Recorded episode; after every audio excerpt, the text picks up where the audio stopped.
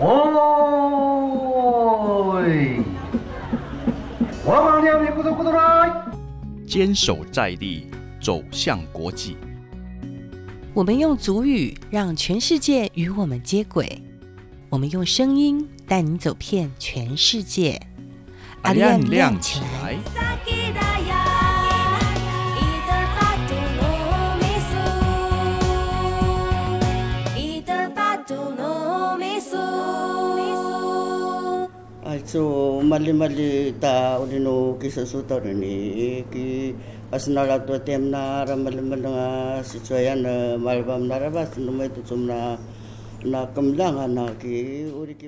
我要给他那么长的时间当然也不是只有让他考虑而已。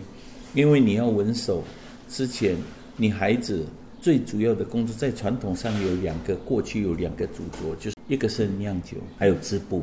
我是觉得我们自己应该是说别人自别人不懂我们文化没关系，但是我们自己族人知要知道，对啊，就是你越不你反而不知道，别人就会觉得那吃干嘛，对啊，就是会贬低我们啊，所以我们自己就要自己先做好，应该是说我们在文化底蕴要先做好很很好的功课。台湾族没有文字，手上的这张图告诉你家族的历史、家族的故事。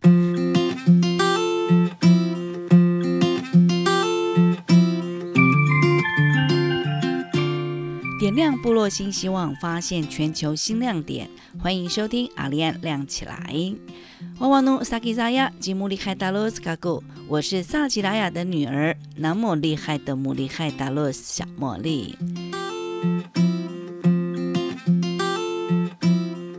今年三月，小茉莉到南台湾田野调查，对我来说是大开眼界。因为一个萨吉扎的人走进屏东的嘉兴部落，认识了异族文化，也认识了文手文化。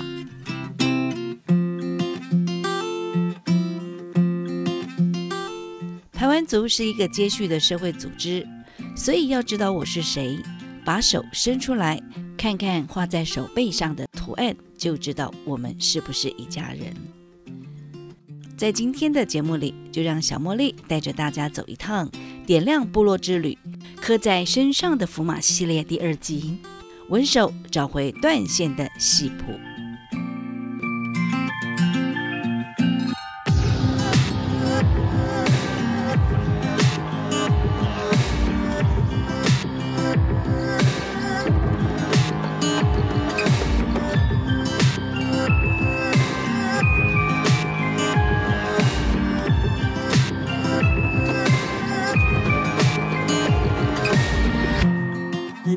九十五年的时候，有一群就是更新文教基金会支持的一个活动，叫大学生的返乡活动。他们来到山上的时候，是他们看见这个文手的，给他们觉得为什么会有手纹在呜呜的手上？我看到其他族群有这样子的。用纹路去记录故事的这样子的一个文化，所以他们就到了山上的时候，他们运气非常的好，因为他们呃当时还在健在的老人家有十三位接受采访，十一位在我们的部落，另外两位就是对面的部落大后村，呃他们的文手，当时的图案非常的美，当家的兄弟姐妹。到出嫁的这一些姐妹，我们就发现了一个很特殊的事：是他们手上的图案，依据他们的身份系谱是完全不一样的。哇，那孩子们就觉得非常的有趣。台湾族没有文字，但是一张图，手上的这张图，告诉你家族的历史、家族的故事。所以，呃，从九十五年一直到现在。我们就不停、不停、不停的去，呃，重复、重复、重复的采集、访问五夫们哦。我真的很感谢，在这一路以来，呃，五夫们从来没有厌烦，就问我说有没有一个办法？It is，我们讲的，你们写下来，万一我们不在了，他们问谁？所以当时这样的一个想法啊，就让我们从九十五年。一百零三年写了跟周明杰老师呃教授一起呃完成了嘉兴的图录。我们后来发现了一件事，原来台湾族的社会积蓄的概念，它不只在图像上，在歌谣也会呈现，所以它就产生了一个对话：什么样的文手的呜呜是用什么样的歌词在歌谣里面是有规定？为什么是孩子去发现它，而不是你们在地的部落人去发现你们文手的这个艺术其实？我我就是因为这群孩子的来到，我们的呜呜们从来不讲他们的文手。我觉得历史他们承载的那个历史里面，手文给他们的记忆都是不好的。本来是一个荣耀的，结果在不同的历史的背景里面，他们被排挤，他们被羞辱，甚至被责罚。所以这个文手是他们，因为你不能涂掉。曾经有一个吴夫说，在那个成长的过程，有时候他巴不得他手上的图案消失掉，消失掉，他不喜欢，因为因为这张图让很多的不一样的声音，因为谁都不愿意被别人念，然后他就觉得这样子的论述，他说哇，他那个五夫还说，日本老师告诉他说，你长得非常的漂亮，你的歌喉非常的好，但很可惜你是文手的，而那个本来是一个排湾族的荣耀，它是一个社会积蓄伦理的见证。就是排湾族，你为什么会有社会积蓄伦理？你从这个文手里面，你看见那个强大的社会力量的结构，它的分工的体制都在文手里面呈现。可是因为外来的文化不懂，所以他在初步想要统治这个台湾的原住民的时候，特别是在台湾族，因为我觉得或许是因为有很多在平地的抗日活动，或者是其他族群比较强烈的抗日的活动，也让外来族群学会一件事，就是进到排湾族的部落，要先瓦解他的体制。要先瓦解他的整个呃行政精神的中心，就是妈妈张一兰的这个制定的这个制度。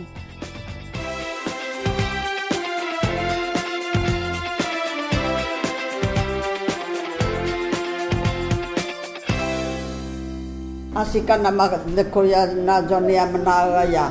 Aman nga ta lulu na mani sa takana. Saka. Saka na uwa. Oh, ina na ongwa. 他说 Sa 历史 ita ubya me tu. Sa 他说 asuka na asa ni mla dinam nam 刚 anya 刚 kabiaan. 那个吴说，呃，有最后有最有痛的部分哈、是烧那个香米梗，然后啊用水用力的搓一方面把那个灰烬塞下去，一方面不是你失真的时候会有一些碎肉碎皮它就是，所以他们的手摸起来是光滑的。现在失真的摸起来是有凸出来的，所以它就是没有下压。它必须要做那个下压的动作，所以它才会完全吃进去，然后它不会浮浮上来。所以这就是他们的。然后那个那个我我刚才说这个是痛痛到不行了，连尿都会尿出来。对，然后今天林林曼是说，在这个我说有没有人失真的过程当中发生意外，或者或者呃怎么样？他说我们那一起的没有，就是一起闻的那那失。但是他说我们遇到最艰难的时刻是换人，国民政府换换的官，就是把他们叫到乡呃叫到行政区域呃首长的所在地。他说，因为外面已经好，已经结痂，但是里面的伤口还没有完全好。他用皮鞭抽我们腰带，所以他说，我之所以我们的颜色会变得不好，就是因为他这样做，所以他说让我们的那个图案就糊了。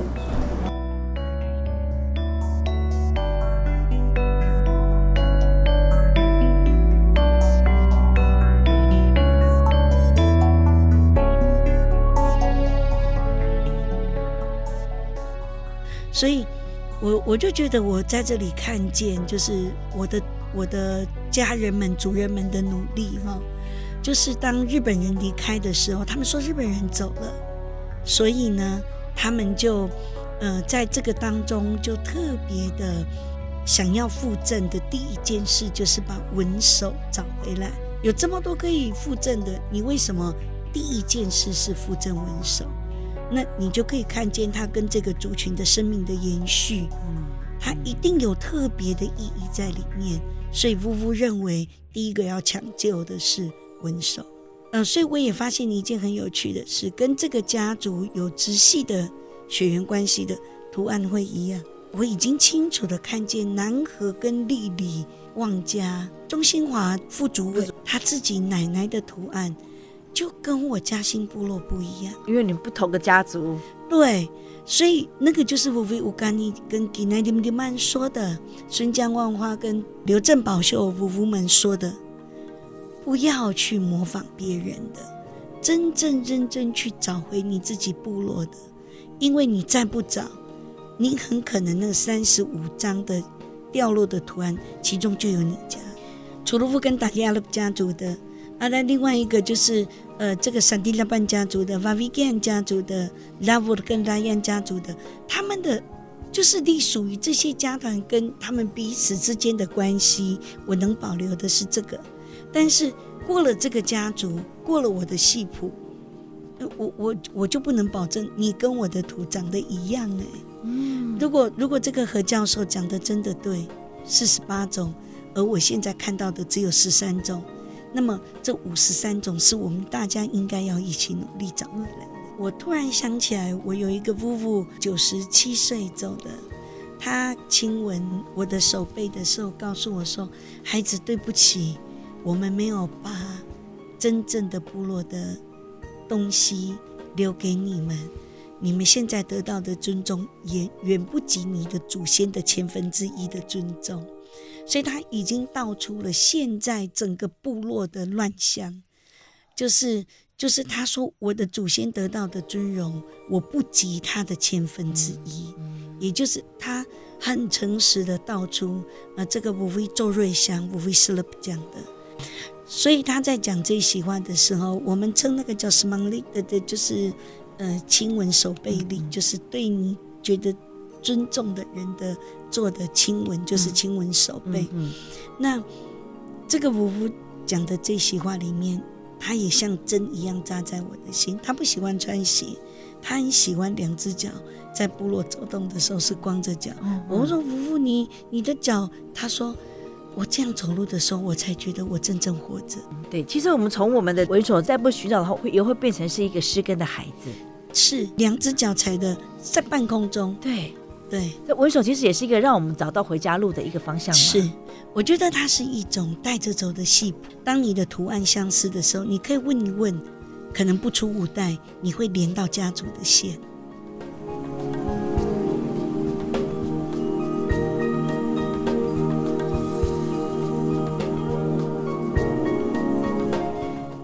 坐在九十多岁的孙江万花及刘振宝秀夫妇的身旁，静静的听着两位用足语诉说着他们美丽的印记。再透过今年俘获本土语言杰出贡献奖的邱霄凤老师 Edith 的解说及转译，当茉莉抚摸着布布的手纹，知道这曾经代表着布布们的阶级、荣耀与勇气。但是也心疼这两位布布在新时代当中所失去的隐形的价值。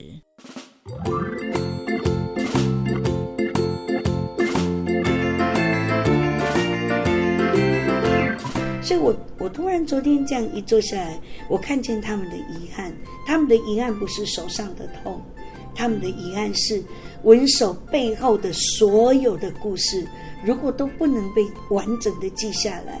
那怎么办？本身就是你只是问痛不痛，他觉得痛与不痛已经不是重要了。他挂心的是这么多这么多的传统知识，快不见了。对对，跟着他们一起走。他说怎么办？所以他那个痛不是在痛，对，但是他又无奈，因为真的要有人学，有人愿意，这个故事才会下去。嗯。所以我们问他的问题，他都绕到很远，然后他他就在解释当时的历史背景，历历史原因。他说啊，就是我们不清楚，原来他们说他们只是校工吧，就是什么？为什么可以处罚我们？这是他们一辈子的疑问，可是从来没有人回答过他们。啊，他们也没有得到那些人的家人的致歉。啊，他们觉得当时有处理，但是没有在他们有生之年把那个尊荣还给他们，致歉他们的处罚是错的，他们践踏自己的族人是不对的。也就是他们等不到他们这辈子要等的那一段，呃，胡乱打仗的年代，怎么都没有一个人肩膀扛起来说对不起历史的错误，我们来向你们致歉。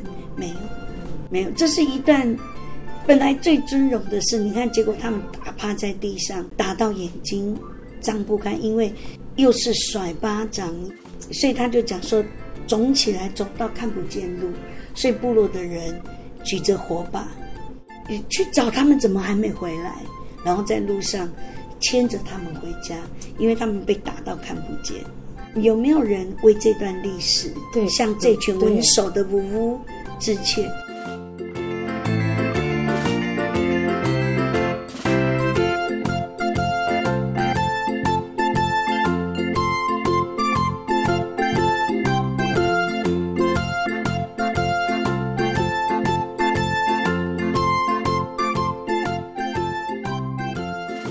贵族的女孩，因为都要都有权利纹手，这个他他们可以保护自己的身体跟自己的圣圣洁，是老祖先设计的一套让他们能够洁身自爱的一个方式。在我们的族群里面，它就是一个方方式。那你能够到你结婚的时候，你还是。呃，完璧之身，你才可以在台湾族的秋千架上面，成为在空中飞舞的像蝴蝶的新娘。如果不是了，对，不好意思，你不能够有秋千，也不能在空中飞舞。或许你是贵族，你有秋千，你的秋千立在那边，但是你不能上，你不能摆荡，你只能这个摸一下就走过去了。因为你已经没有那个权利跟资格在空中像蝴蝶一样，像小鸟一样在呃空中飞，因为那是象征一个女孩子最高的荣耀。就像我的小孩子，他们要去闻，我要考虑好几年。为什么？那压力很重啊！你以为他们他们闻的他们很快乐，我们做父母亲的压力多重？因为我们知道我们是做文化的，然后又了解它的真的文化的意义是什么，那压力不是开玩笑。我我跟我老婆都没有办法答应孩子，台湾族的秋千也好，文手的也好，它的背后的意义就是规范，很简单，就叫做规范。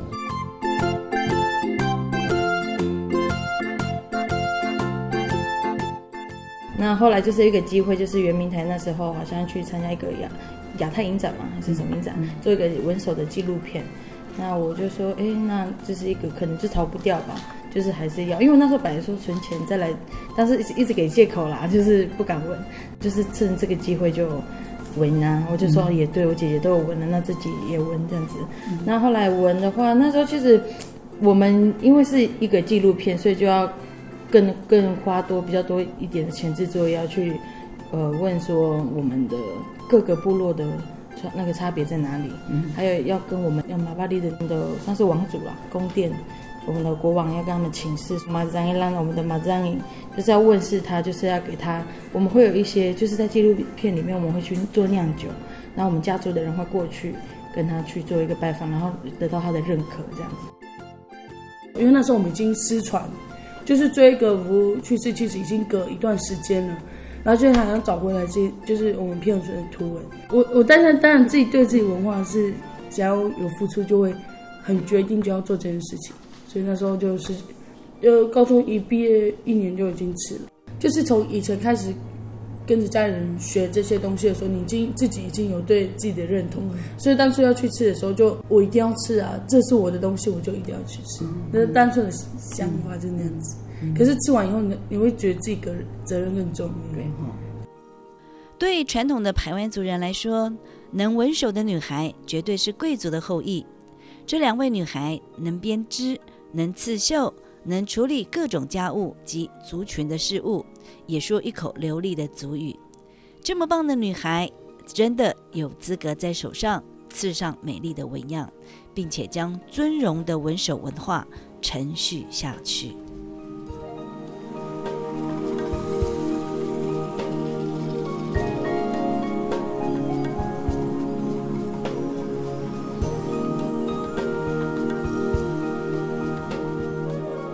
的文手文化，从日治时期的禁令，到五零年代才又露出了曙光。在断层的记忆当中，族人该如何找回家族的系谱，以及保存文化的尊贵呢？好，茉莉要跟您说声再会喽。阿亮亮起来，刻在身上的符码文手，找回断线的系谱，就跟你分享到这里喽。阿来，咕改。